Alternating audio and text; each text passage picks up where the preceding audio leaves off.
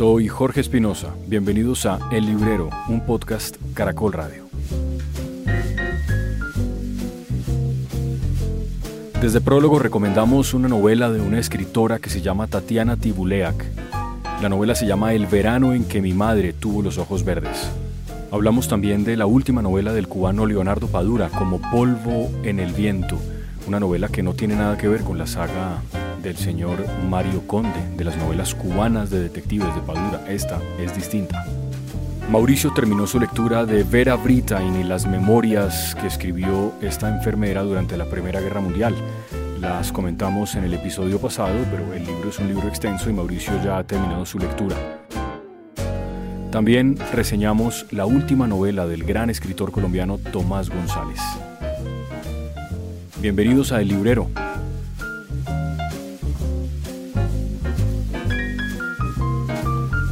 En la mesa de novedades de prólogo hay un libro del que hablamos hace un par de episodios, pero solamente como un libro que había llegado a la mesa de novedades. Nosotros, ni Mauricio ni yo lo hemos leído. El eh, libro tiene el siguiente título, El verano en que mi madre tuvo los ojos verdes. Es de Impedimenta. La autora rumana, rumana, Tatiana, ¿cómo se pronunciará eso? No sé. Tibuleak, Tibuliak, y eh, una librera intermitente que trabaja en prólogo en algunas temporadas, que ya había participado en este podcast alguna vez. Justamente ahora que llegué lo comentó con Mauricio y le preguntó si no lo había leído. Eh, Rosa no le hizo caso, Mauricio no lo leyó, pero usted sí y le gustó mucho. Sí, yo lo leí hace un par de meses y me encantó, es un libro muy duro, pero Defina duro. Digamos es, es una, es una mirada a la maternidad muy poco idílica y también es una mirada sobre las relaciones familiares que están llenas de odio y de rencor, pero también en esa honestidad puede surgir como un perdón mucho más profundo que a veces esas relaciones tan, tan exentas, digamos, como de violencia. Esta es la historia de, de un joven pintor, él la narra en retrospectiva, muchos años luego, que odia a su madre y él es, pues es, es un joven con un montón de problemas psiquiátricos y su madre lo obliga a ir a pasar su último verano, porque ella está enferma, lo obliga a pasar su último verano con él en un pueblo en Francia. Y, y, la novela es sobre todo ese verano y la manera en la que ellos logran, digamos, perdonarse y, y él la logra acompañar en esa enfermedad. Y toda la novela también es, él, él va pensando sobre los ojos verdes de, de su madre, él dice que lo, era lo único bueno que tenía su madre y que de hecho estaban desperdiciados en ella, pero luego aprendiendo a amar esos ojos termina también amándola a ella y, y logrando, pues sí, tener un verano que, que definió por completo lo que él fue después como persona y como pintor también.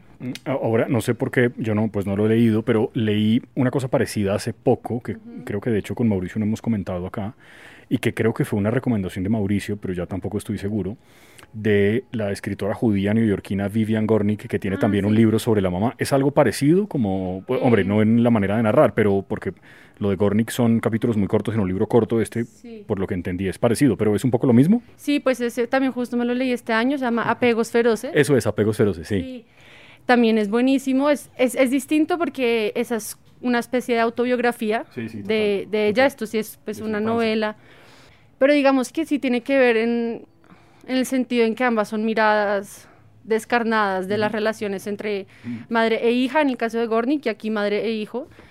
Y lo interesante de ese libro, Apegos Feroces, es que es no solo sobre ella y su madre, realmente sobre mucho más. Sí. Es sobre ella creciendo como en, ese, en esa comunidad judía en Nueva York sí, sí. y sobre no lograr salirse de la tradición que le impone su madre. Sin embargo, querer siempre ser mucho más que eso también es como una especie de odio a la feminidad de su propia madre y a su a su debilidad, como a su como a su eterno dependencia a los hombres. Sí, sí, sí. Entonces sí, igual son líneas son líneas muy parecidas y hoy en día hoy en día se está escribiendo mucho sobre ese tema. Sí. Sí, yo no, no, sé, no sé, es como literatura de diván, eso es como irrespetuoso, pero sí es un poco como literatura desde el psicoanálisis, ¿no? En el caso de Gornick eso es clarísimo, creo que ya incluso habla de eso, de los psiquiatras, ¿no? Mm. Y claro, la mamá en ese libro termina en cama durante no sé cuántos meses porque el esposo, yo no me acuerdo, se muere o no, no, los dejan, sino que se muere, ¿no? Sí, sí, se, muere. Tiene un hermanito ella también, ¿no? Que anda por ahí. Al principio del libro tal vez lo mencionan. Ya no me acuerdo, pero pero sí, el esposo se muere y, y, la mamá, exacto, queda, pues sí, queda postrada casi que el resto de la vida. Y ella, ella le, le, le da como que le repugna eso, como la madre utiliza su dolor para manipularlos a ellos y para asegurarse de que siempre estén cerca, como el amor también como una especie de manipulación. Entonces es muy interesante. Eh, señor Mauricio, ¿cómo le va? No le ha hecho caso a Rosa, me parece muy mal. Sí, pero yo no sé por qué. Pero, sí, y además se lo estaba contando que se lo regalaron y no lo recibió. Eso es cierto. pero no, no, no, lo he logrado incluir en mi lista de lecturas. No, pero ni siquiera con lo que acaba de contar eh, Rosa. yo siempre le hago caso a Rosita para todo. Le hice caso en este. A ver, espere. Rosa, gracias. Pero no se me vaya, Rosita, porque te voy a preguntar. Ah, uy, bueno, ese lo mencionamos. Las aventuras de la China Iron. Hace dos episodios lo mencionamos. tú me lo recomendaste y no lo habías acabado. Así es. Entonces cuéntame ahora cómo te fue cuando lo acabaste. Pues me pasó algo similar a ti, es que me gustó muchísimo más la, la primera parte Solo el primer párrafo yo lo leí, yo dije, esto es una locura. y, y la manera de escribir la naturaleza y como esa, pues sí, ese tránsito en la pampa es espectacular. La última parte sí es un poco excesivamente idílica, de pronto. Como alucinada, es como alucinada, ya es, sí, mm. como que pierde un poco, no sé, como el, el carácter también argentino que estaba tan presente en la primera parte, pero pues igual es una novela muy buena. Sí, otra, ¿cómo se llama otra vez? Solo porque de pronto algún oyente no... Las aventuras de la China Iron. Las aventuras de la China, las aventuras de la China Iron. Es que esto con tapabocas es difícil hasta hablar bien. Gabriela Cabezón Cámara. Ah, bueno, entonces, entonces en efecto le hace caso casi siempre a Rosa, sí. Yo normalmente le hago caso y yo soy muy sumiso con ella. ¿Eso es verdad, Rosa? No, ¿cuál no. es? No, no, no. Tenemos amores y odios compartidos. Incluso cuando estamos aquí en, la temporada de diciembre, que Rosita siempre está aquí, me toca dirigirme a ella como jefa. ¿Verdad? Claro. Y pedir permiso y esas cosas. Todo eso me toca. Jefa, voy a almorzar y vos fumarme un cigarrillo, esas cosas del día. Sí. Ya. Un cafecito, voy a salir. Eh, sí. Me toca pedir permiso. Sí. Pobrecito, ¿no? No, qué cosa tan sufrida, de verdad. Bueno, hoy, Mauricio teníamos varias tareas pendientes. Yo voy a confesar una cosa ante el regaño de un oyente que usted ya me contará. No he sido muy disciplinado estos días, pero en mi defensa, la elección en Estados Unidos eh, tristemente ocupó un montón de mi tiempo. Usted me preguntó que si ya había ganado Trump y yo le dije que no, hombre, que no va a ganar Trump. Y bueno, por ahora, pues no ha ganado. Y yo ya creo que no va a ganar, pero habrá que verse qué pasa de aquí al 20 de enero cuando ocurra la posesión. Pero en todo caso, Rosa hizo esta primera recomendación del verano en que mi madre tuvo los ojos verdes y ambos empezamos, el que está ahí, de su amigo cubano Leonardo Padura, como polvo en el viento. Obviamente usted ya lo terminó, yo todavía no, así que por favor sea cuidadoso, porque voy no tan adelante, como en la mitad. Pero antes de entrar en Padura, sí hay que acabar con testamentos de juventud.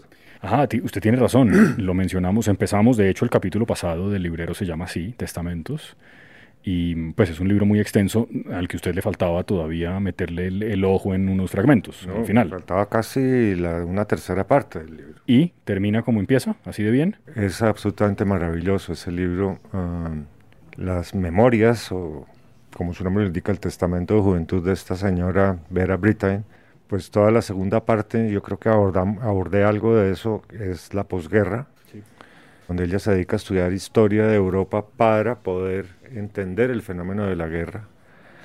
Y llega a la terrible conclusión que la posguerra fue casi peor que la guerra, ¿no? De los países invasores pasan a ser invadidos, del menosprecio del enemigo, etcétera, pero voy a atender a Rosita un segundo. ah, por favor, es que Rosita compró un par de libros, claro. Sí, yo me imagino, Mauricio, mientras usted la atiende, eh, eso lo mencionamos también en la lectura de Klaus y Lucas, ¿no? Que en definitiva uno no sabía si esos pueblos invadidos iban a terminar peor de, de la invasión cuando empieza a terminar la Primera Guerra Mundial. Y pues ocurren todos esos años hasta la Segunda. Bueno, ¿ya atendió a, Rosa? Sí. No, le preguntaba que si eso es, es, un poco lo mismo que ella cuenta ahí en eso de la posguerra, de esa sensación un poco incierta de esos países que estaban cercanos como al bloque soviético y tal, que terminaron como, de, esos países quiero decir la gente que vivía en esos países, no, no sus gobiernos, como pensando, ¿y qué va a ser de nuestra vida ahora que esto ha terminado? Porque llegaron los que nos iban a salvar y en resultado peores que los que se fueron. ¿No? ¿Es eso lo que cuenta? Sí, cuenta básicamente el desprecio y el maltrato de los antiguos invadidos, ahora invasores, a los invasores ahora invadidos. Claro, es que el mundo, la rapiña, ¿no? Es una cosa... Y el desprecio por la persona vencida, ¿no? Sí. Y bueno, y narra, tiene la parte que no sé si nos referimos la vez pasada, de, del trauma de, guerra que le queda a ella y, o y ya sería un trauma ya de posguerra y cómo logra superarlo, pero después de pasar muchas, muchas, muchas noches insomne, de levantarse vuelta a nada y mirarse al espejo y verse vieja y que le estaba saliendo barba, por ejemplo. No. Y cómo logró luchar y, con la ayuda de sus amigas salir adelante de eso. Es realmente maravilloso, es un libro extraordinario. No, desgraciadamente creo que trajeron muy poquitos a Colombia porque creo que ya se agotó, yo pedí y no había. Bueno, y pura curiosidad de, lector, una edición en Colombia en general, o depende del libro, pero imprimen cuántos, cuántos ejemplares para todas las librerías. De lo que imprimen en Colombia, yo no estoy muy seguro, pero yo creo que hacen, por ejemplo, la impresión que hicieron de, de un caballero en Moscú en Colombia, hicieron 500 ejemplares y ya se quedaron sin ni uno. Yo creo que un libro de Ricardo Silva, de Juan Gabriel Vázquez o de alguno de los autores colombianos, de Tomás González, deben ser primeras tiradas entre 1500 y 2000 libros. O sea que el de, el de, el de Vera Britain puede ser también de alrededor de 500, más o menos. No, no, no, porque eso es editado en España. Ah, eso es una, acuérdese que es una coedición errata natural de periférica. Sí, cómo no, cómo no. Y Yo creo que eso sí deben ser tirajes un poco más grandes, aunque después de la crisis, recuerda la crisis... Eh, pues los, los, tirajes bajaron sustancialmente, ¿no? O sea, y conseguir reediciones es complicado, no, tardan tiempo. Es un libro, eh, yo espero que lo vuelvan a traer rápidamente porque eh, lo que yo he visto en mi como librero es que uno empuja un libro, el libro empieza a coger carrera, digamos. Sí. y el libro se agota y después volverlo a revivir es muy complicado. Sí, entre los lectores, dice usted, como claro, claro. a eso me refiero. ¿Nos sentamos? Es que imagínese que tengo un dolor de espalda. sí, porque si me pongo las gafas no lo puedo, no ve que las empañan todas, no he logrado descifrar el cuento, ¿no? Es muy difícil, qué pena. en teoría Mauricio es el que es mayor, pero el que está viejo soy yo. Me duele todo. ¿Usted me dijo que había cumplido años? 37, ¿cómo le parece esa tragedia? Uy, un nene. Sí, ¿verdad? Todavía clasifico como nene. Puro nene. No, de verdad. Pero bueno, ah bueno, entonces esa recomendación para seguir con un libro que es un libro extenso, por eso tal vez valía la pena dedicarle un capítulo, el capítulo pasado, y hablar un poco de, de, él hoy. ¿Seguimos con Padura? ¿Le parece? Con la novela, que la mencionamos la semana pasada como Polvo en el Viento. Eh, contexto, eh, Padura, cubano obviamente, vive en Cuba desde, desde siempre. Eh, tiene autorizaciones para viajar a recibir premios e ir a charlas, que no es una cosa frecuente o no lo era en la isla hasta hace algunos años. ¿Tiene pasaporte español? Tiene pasaporte español, claro. Y él, pues, es muy célebre sobre todo por sus novelas de Mario Conde, el ex policía cubano, que empiezan en el 90, cuando cae el muro, un año después, o en el 89, eh, o por ahí, y, y cada una de ellas, pues, transcurren hasta hasta estos tiempos. La última es la de la Virgen Negra, que, que estaba muy bien.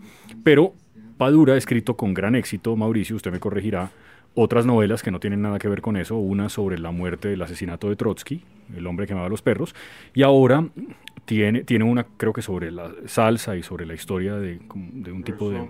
Esos son crónicas sobre la música, y ahora esto que es una novela que no tiene nada que ver con, con Mario Conde. ¿Cómo le pareció? Hombre, me pareció una novela muy buena, mm, como dice usted, sólida. Sí, sólida, sólida, total. Muy bien construida, los personajes están muy bien logrados. sin embargo, estaba discutiendo con Álvaro Castillo, que es un padurista absoluto y lo conocedor no solo de Padura, sino de, de Cuba y de la vida en Cuba. Y él me dice que, aunque a él le pareció muy buena la novela, le parece que se está encerrando en un universo muy centrado en Cuba y que se está empezando a agotar en ese sentido. Yo le dije, hombre, déjeme pensar un poquito más, déjeme que se me vaya decantando un poco más, pero no, no, no, no logro ponerme de acuerdo con él, porque si bien es una historia sobre un grupo de amigos, otra vez como, como comienza, por ejemplo, la novela de mi vida, ese grupo de amigos después del año, del año 89-90, cuando cae el muro. El periodo especial que llaman en Cuba, claro. El periodo especial. Empiezan a salir de Cuba a través de esos años entre el 90 y el 2000 algo, ¿sí? Porque hay una generación, hijos de ese grupo del clan, que van saliendo de Cuba y cómo afrontan sus vivencias en el extranjero. Cómo unos quieren borrar que existe la isla y que existe su pasado cubano y cómo otros siguen añorando lo que fue su vida en Cuba, sus amigos de Cuba, el calor de Cuba, el mar de Cuba, el viento, etcétera, etcétera. Eh, pero a mí me, gustó mucho la novela, eh, me la leí muy rápidamente y la recomiendo a ojos cerrados esa novela. No le voy a contar el final, pero aunque debería, ¿no? No, no, cuidado. Mm, tengo dos, dos, preguntas. Una apreciación de lo que llevo hasta ahora, que como le conté no, no, es, no es mucho. ¿Por dónde va? Voy... ¿En el prólogo? No, tampoco, no, ya pasé el prólogo. Voy eh, en el suicidio de uno de los amigos y las páginas posteriores de la investigación. De Walter. De Walter, sí que esto ya es cuando estamos de nuevo en, en, La Habana y en Cuba, porque la novela comienza en Estados Unidos la relación entre una hija y su mamá, que hacen parte de esas dos generaciones que usted mencionaba, la del clan, que es la que tiene alrededor de 30 años para el 90, o sea que han vivido toda su vida bajo el dominio de los Castro, es una generación que no conoce nada más. No, porque la mayoría son nacidos 58, 59, 60. Exacto. Y luego, y luego los, los que ya se han ido, algunos de los cuales ni siquiera conocen Cuba, como la primera protagonista de la novela, que es la hija Adela. Adela, exactamente. Pero he tenido una impresión desde hace mucho rato, mm, pero no sé usted qué piensa, y es que en La transparencia del tiempo, la, novela de, la última novela de Mario Conde de la saga de Padura, la última que hay publicada, yo no sé si está preparando alguna otra, me imagino que sí, pero me pareció que era muy crítico de la situación política de Cuba eh, en esa novela de la transparencia del tiempo, por ejemplo, entra un barrio como de invasión en Cuba y esa es una pobreza, pero, pero es decir, como en cualquier pueblo de esos olvidados nuestros del Pacífico o, o de los niveles de, los, de, las villas en el cuerno del África. Es decir, una cosa realmente muy, muy impactante, es casi que un reportaje de lo que se ve en esa zona. Y lo que pensé es que este tipo, ¿cómo puede escribir esto estando allá? No, no, de pronto es que ya no lo tocan porque es un tipo muy célebre.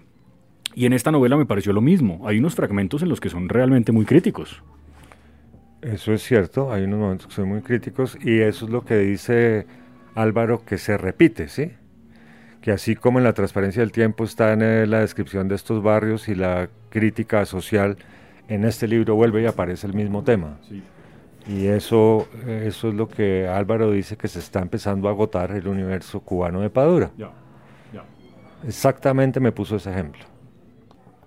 Ah, ya le entendí. O sea, él dice que esa descripción de la vida de Cuba es lo que agota, lo que dice Álvaro Castillo, que entre otras fue invitado eh, a este podcast en el cuarto o quinto capítulo. Sí, eso es lo que a eso se refiere Álvaro, que se está agotando el universo, mm. el universo Padura, porque ahí se repite. Mm, como no me deja hablar del final, porque hay otras observaciones de Álvaro sobre el final, lo haremos en el siguiente capítulo. Eso. Eh, ahora, Padura, mm, yo no, no sé, pero me, me, me gusta mucho cómo juega como con como con los sitios en los que van pasando las historias, es decir, eh, es muy fácil como seguir el hilo cuando salta de Nueva York a Miami, de Miami a La Habana, de La Habana a Madrid, hay como una... Y, esos saltos también me indican que no es que solamente se quede en el universo de Cuba, ¿no es verdad? Eso es lo que yo siento, exactamente. Que si sale y si rompe con el universo cubano y explora nuevos mundos, además muy bien explorados, ¿no? Muy bien explorados.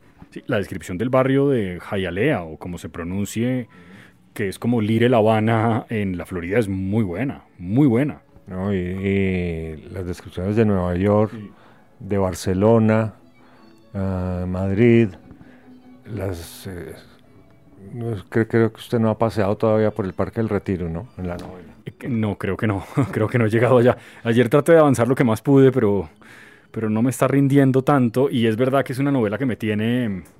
A mí me gusta mucho Padura. No sé si me pasa lo mismo que nos pasa a los dos con Murakami. Yo no soy muy objetivo cuando se trata de él. Me parece que es un escritor impresionante.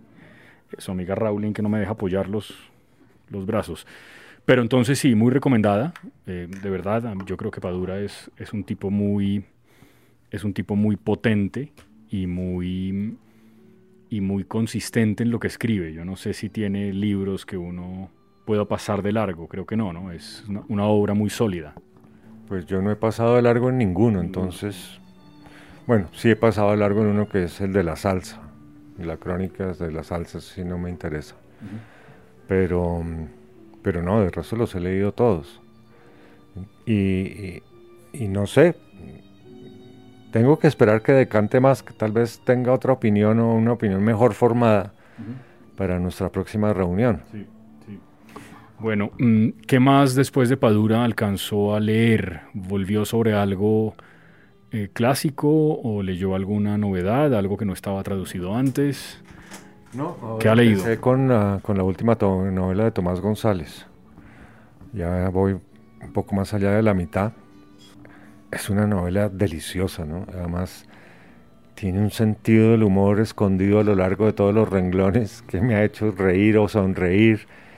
Eh, a veces me he sentido un poquito como como con la historia de Horacio, en, pasajes. Obviamente este es un libro muy, muy, muy, muy Tomás González, ¿no? Con la temática de él, de la selva, del mar, como primero estaba el mar, ¿se acuerda? Esto es en el Pacífico, ah, es una historia familiar eh, que va y viene, ¿no? Va y viene, va y viene, va y viene, entonces en la medida que uno va avanzando va descubriendo por qué va y viene me tiene encantado, absolutamente encantado.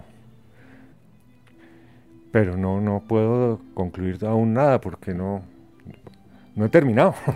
Mm, muy, muy distinta a la última, a la del jardinero, que aquí creo que no hemos comentado, pero probablemente es su penúltima novela, y ahora que acaba de publicar esta, ¿no? Que publicó hace tal vez un par de años, ¿no? Las noches todas. Las noches todas, sí, que a mí me pareció muy bella que la presentamos aquí. Sí, claro, el vino, ¿no? No, no vino, pero ah. todo a través de correos. Es difícil hacerlo venir y hacerlo hablar, ¿no? Quiero decir que vaya a un lugar, eso en español está oyendo, pero es difícil que, que llegue a un lado y que, y que, conteste, es muy tímido, no le gusta mucho la fama, ¿no? A, Tomás. No, le gusta figurar. Sí, no le interesa. Yo he tenido la fortuna de tenerlo dos veces aquí en la librería. Tal vez lo comentamos alguna vez. La primera vez estábamos todavía en la calle 96, imagínense. Ah, yo creo que estábamos hablando de la luz difícil. Lo presentó Ricardo Silva y Ricardo sufrió para hacerlo hablar. Sin embargo, la segunda vez que lo presentamos, que debió ser contemporáneo, ah, fue en la, cuando estábamos en la calle 81, que eso no cabía nadie en la librería y estaba a reventar la librería, o sea, el aire era insoportable, no se podía ni respirar.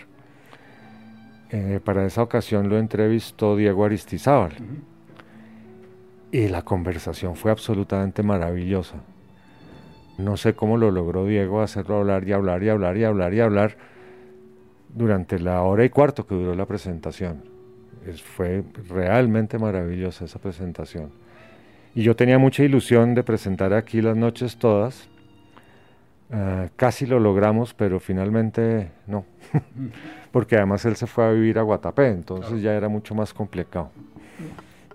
estas, yo sé que a usted estas preguntas no le gustan, pero voy a tratar de hacerlo de una manera que usted la pueda contestar.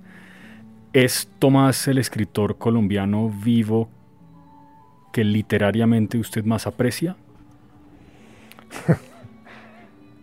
Hombre, yo aprecio a muchos escritores y entre ellos está Tomás González, dentro de mi, de mi ramillete de escritores favoritos o consentidos por mi voraz hambre de lectura. está Tomás González y cada vez que sale una novela de él me alegro mucho y quiero leerla, quiero leerla y me brinco muchas cosas para leerla. Eh, entonces, me parece uno de los grandes escritores vivos colombianos en este momento. Sí, sin duda.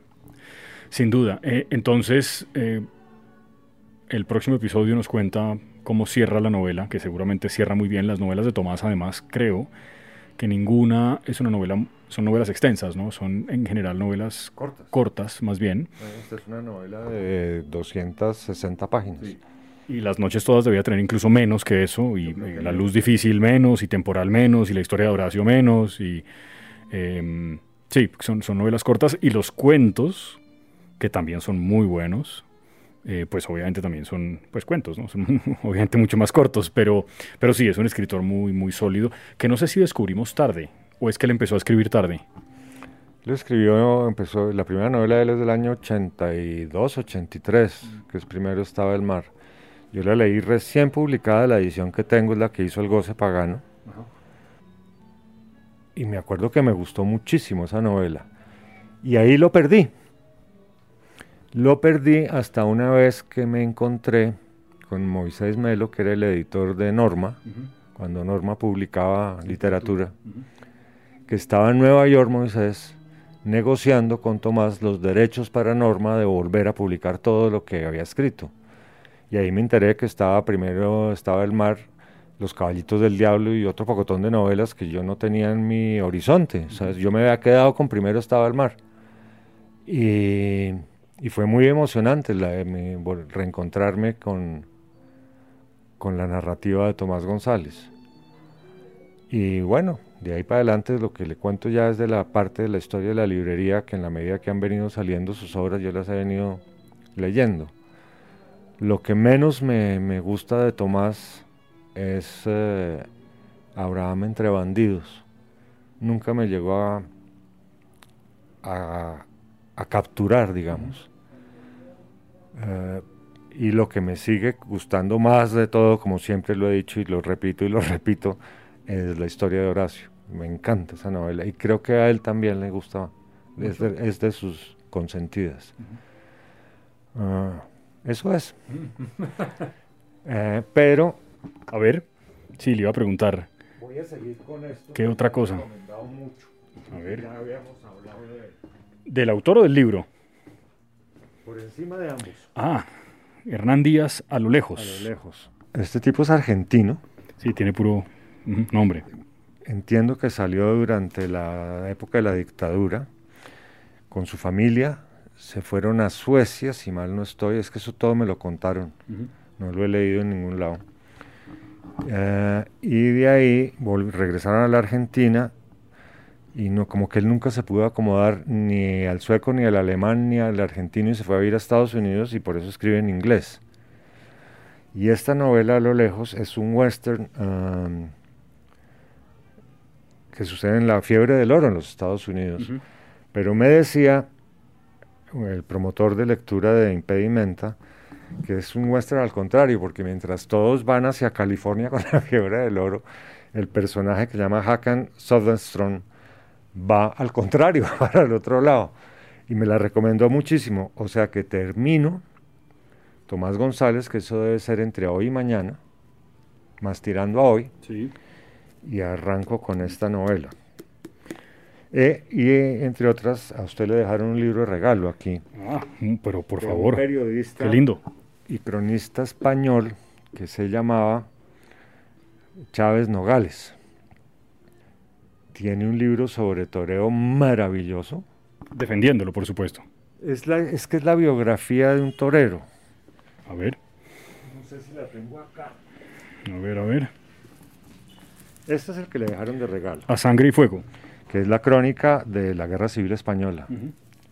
¿Y es un libro maravilloso? Es Un libro absolutamente maravilloso. Y yo no soy lector de crónica, como a usted le consta. Sí, sí. Pero es maravilloso este tipo.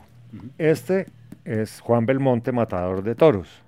Y Juan Belmonte era un torero famoso. Yo no sé lo mismo de toros que de, no sé, de póker. Sí, yo también. Yo no entiendo nada de toros, Nada. pero esto es delicioso de leer. Ok, ok. Y este no lo he leído, pero tengo muchas ganas. El maestro Juan Martínez, que estaba allí, es que el maestro Juan Martínez se lo atrapó la revolución bolchevique y no podía salir de Moscú. Ajá.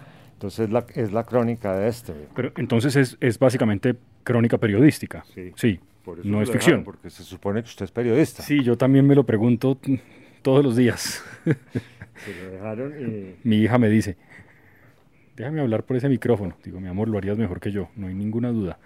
Ah, bueno, listo, entonces me lo voy a llevar y lo voy a leer. ¿Quién me lo dejó? Diego Felipe González, que es el promotor de lectura del grupo de impedimenta, sexto piso, periférica, eh, rata natural. Muchas gracias a él. No sé, ahora que estaba paseando por acá mientras usted terminaba de atender a una clienta, me llamó la atención el siguiente libro. Su respuesta puede ser no tengo ni idea, pero me pareció bonito lo que decía en la parte de atrás, que es del asteroide, de Alan Littman, Lightman, Los Lightman, sueños de Einstein. Eso debe ser bonito, ¿o no? Pues yo no lo he leído, pero nuestro amigo Luis Fernando Afanado sí lo leyó. Creo que lo reseñó en semana. Y le encantó, me dijo que era maravilloso, porque son relatos cortos, cuentos cortos, pero todos están hilados uno con otro. ¿Y el protagonista es Einstein? Sí, el protagonista es Einstein. Cuando, cuando vivía en, eh, en Europa todavía. O sea, cuando no era nadie. Porque no le querían parar bolas, claro. Exacto. Sí, sí, hay, hay, hay mucha cosa. Y creo que me voy a poner una tarea de esas que tengo por cumplir, que son muchas.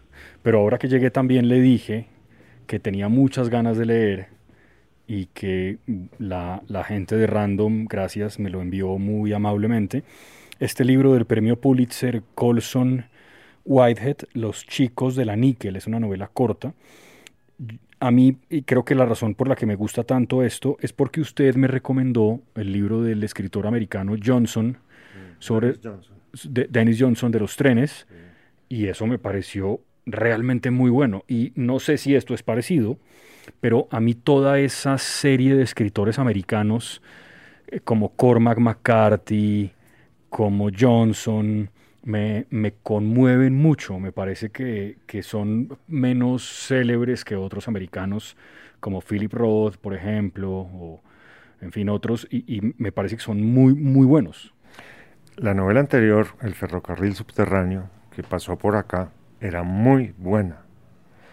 Y esta pinta muy bien, pero no la tengo todavía en mi lista de lectura porque después tengo una cosa que a mí me encanta. A ver, entonces hagamos algo, dividamos. Antes de leer el de nuestro amigo de las crónicas, cuando termine Padura, voy a meterle el diente a ese y le cuento. Espero que para el próximo episodio.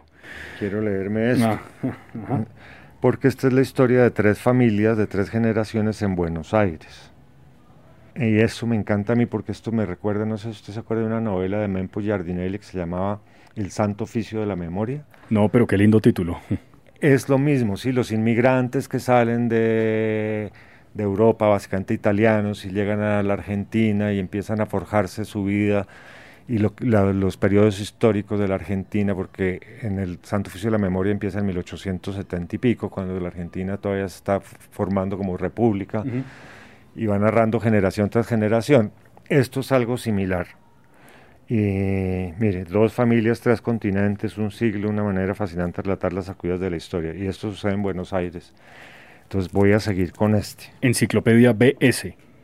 Es por los apellidos de las familias, mire, que son ta ta ta ta ta ta ta Bu- Burucua Ajá, Burcúa, sí. y A ver, ¿dónde está el otro? Scriber. Una. Judíos rumanos, dice ahí. Ajá. Enciclopedia BS. Tampoco es ficción, entonces, por lo que entiendo. Debe ser una historia ficcionada, sí, ¿no? como un relato ficcionado. Pues mire la foto como de la familia y, y de un- como un matrimonio. No sé, vamos a meterle el diente a Pero. ¿Usted no conoce al autor? No, nunca No. he nunca. nada de él. Bueno, muy bien. Pues Mauricio. Volvió esto. Ah, usted lo recomendó en el, en el, en el episodio pasado, Los niños del Borgo Vecchio, que nos gustó mucho. Es una novela hermosa. Y llegó su amigo Pérez Reverte. Me lo enviaron también, sí. Eh, línea de fuego. Ya lo tiene en su... Lo tengo.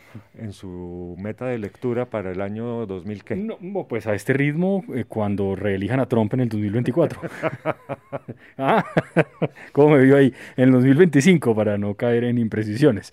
Hombre, pero, pero sí, es que hay, hay mucha cosa y además los amigos de las editoriales han sido muy amables enviando tanto libro que no, no alcanzo a, no alcanzo a leer, me, encantaría, pero me escribió un oyente en Twitter esta semana, la semana que grabamos esto, que es la semana del 10, 11, 12, 13 de noviembre, y me dijo que gracias por la recomendación de 1793 de, de Niklas Natogdak, que muchas gracias, que le pareció una novela maravillosa, que ojalá llegue el volumen 2 y 3 pronto. Todos, Necesitamos que llegue porque necesitamos saber qué pasa con Cecil Vinge. Sí, con Cecil Vinge, claro, muy bien. Y yo no tenía ni idea que Murakami había escrito un libro ah, sobre las panaderías. Eso es un cuento que yo creo que está en alguno de los cuentos de, que ah. está por ahí. Bueno, muy bien. Ah, mm, dígame. Es que no, iba a decir que si seguimos mencionando libros, los, no, pero espérese, antes los lectores... mencionando libros hay un, ¿Un? No sé si usted tenía una pregunta que nos mandaron no sé si se la, le llegó a usted, que hemos estado hablando del LEM, y hay un lector que nos pregunta qué le recomendaríamos para empezar a, a leer a LEM. ¿Usted qué opina? Pues usted lo ha leído mucho más. Yo, yo leí de LEM, ¿cuál de estos que usted tiene aquí? De pronto Magnitud Imaginaria, que además la edición esta, que es una edición relativamente nueva, ¿no? Sí. Que es de impedimenta, es absolutamente hermosa. Nosotros hicimos, creo que un capítulo hablando de este tipo de literatura cuando estábamos empezando el podcast. Yo creo que leí ese, no me acuerdo de más. Eh, ¿Para usted? No, yo creo que usted leyó Solaris, ¿o no? Ah, leí Solaris. Tal vez con Solaris, ¿no? Pues no sé. Solaris no es fácil, ¿no? No, yo empezaría con algo más fácil aquí. Como la investigación. Esto del piloto Pix es muy divertido Ah, no veo astronautas, pero yo sé que está por aquí. En la librería, de estar en, el desorden de la bodega. Por supuesto, es ciencia ficción, esto, obviamente. sí, es ciencia ficción. Gran maestro de la ciencia ficción. Gran maestro de la ciencia ficción, aunque sin demeritar a Clark o a Asimov o a tantos otros que hay. sí. Ah, ah, bueno, esa quiere decir entonces que a ese, a ese oyente decirle que vuelva, el capítulo creo que se llama así, ciencia ficción, y hacemos un recorrido por algunos de los libros que, que, pues bueno, algunos, porque obviamente es un género que tiene probablemente miles de libros publicados. Todo esto es ciencia ficción. Y sí, aquí hay mucha cosa. Y está lo de Kim Stanley Robinson, que a mí me encanta, como le, conté. El del planeta rojo y Marte y esas cosas, ¿no? Y el de ese que es de Nueva York absolutamente inundado. Y, ah, sí, sí. Eh, y hay varios, sí. Pero me está haciendo falta leer novela negra. Sí, que de hecho, eso sí me, me, acuerdo que me lo preguntó ahora cuando estaba llegando, que un oyente llamó a preguntar que qué novela había mencionado yo sobre una novela negra que no está contada desde el punto de vista del detective, como casi todas, sino desde el asesino. Eh, no lo recuerdo, pero yo supondría que me estaba refiriendo a alguna novela de Patricia Highsmith que hace lo contrario. Eh, por ejemplo, en La celda de cristal, en La celda de cristal, que es la historia de, de un hombre encarcelado en lo que uno supone es injustamente por unos años y le pasan unas cosas horribles en la cárcel, es la deshumanización del sistema penitenciario en una persona. Esa persona que termina cometiendo crímenes es la persona desde la que está contado el libro, no, no desde el investigador, sino, y Patricia Highsmith hace mucho eso, que es un poco Ripley, y es el bandido el que cuenta la historia, que eso es maravilloso, a mí me, me, gusta mucho, pero no sé exactamente a qué, ahora, en general, cualquier cosa que uno lea de Patricia Highsmith es pues casi que ir a la fija, es realmente una escritora impresionante. Em, retomemos, Mauricio, quiero decir, cerremos porque no, no quiero dejar tantos libros recomendados. Obviamente hay mucha cosa, pero quedamos con algunas tareas. Mencionaremos dentro de ocho días o dentro de 15 días cuando podamos volver a grabar a Padura. Trataré de hacer la tarea con el escritor de los Estados Unidos que ganó el Pulitzer, que no conozco, pero que sospecho que es muy bueno. Y usted nos contará cómo le terminó de parecer eh, eh, Tomás González, ¿no? Claro Tomás, que sí. Claro que sí. Muy bien. Eh, ¿Y las cajas qué, qué hacemos? Pues ahí estoy trabajándole. Pues mire, eso llegó ayer. Ajá. Todo lo que evacuado ya. E- Evacuado quiere decir que estas casas ya están desocupadas. No, Ah, que eso ya va para la bodega, Ah. pero necesito un hombre fuerte, que Ya. yo ya no soy un hombre fuerte. Ya. Yo puedo con las chiquitas. las chiquitas. Yo le ayudo con esa. Yo le ayudo. Eh, ¿cu- ¿Qué tanto pesará? No, yo, yo me espero que llegue José Manuel, que es un hombre fuerte. Ah, bueno, bueno, ya es que... Bastante más joven que usted. Sí, yo... yo sin dolor de espalda. no, yo, yo... Pero ya también es papá y tiene poco pelo ya también, ¿no? ¿Cuántos años tiene su hijo? 30. No, sí, siete años es ya a esta tierna edad. Quejando de dolor de espalda. como No, yo, yo sí estoy sobado. So- pero sobado completamente. Un dolor lumbar horrible. Gracias, Mauricio. Nos oímos dentro de entonces unos 15 días cuando hagamos el segundo episodio del mes, porque por mi culpa hemos estado muy indisciplinados. He estado yo muy indisciplinado. Y vamos a tratar entonces también, envíennos preguntas a través de mi cuenta de Twitter, arroba Espinosa Radio, o en la página de Prólogo hay un correo, ¿no es verdad? Eh, de Prólogo Libros hay un correo para que, para que escriban. Y hay un teléfono también, el teléfono de WhatsApp de la librería, que también se encuentra en la página, para que pregunten por libros y de paso nos hagan preguntas sobre, o hagan preguntas sobre libros que quisieran leer. Em, chao. Jorge, me encantó verlos. Por Lo mismo tanto digo. tiempo. Sí, qué pena, yo sé. Gracias.